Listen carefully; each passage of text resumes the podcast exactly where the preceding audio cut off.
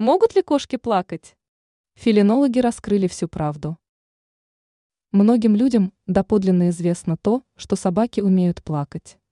Применимо ли данное мнение к кошкам? Существует точка зрения, согласно которой кошки – мастера невозмутимости, и вызвать у них слезотечение практически невозможно. Насколько данное утверждение является правдивым? На данный вопрос в подробностях ответила вторая часть нашей статьи. Не каждый кошатник знает.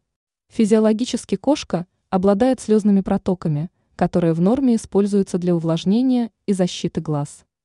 Из этого следует, что технически животное может плакать. Чаще всего обильное слезотечение у пушистых питомцев вызывают попавшие в глаза микроскопические инородные тела, а также интенсивный запах лука. Кроме того, кошки способны плакать от голода – либо же с целью привлечь к себе дополнительное внимание.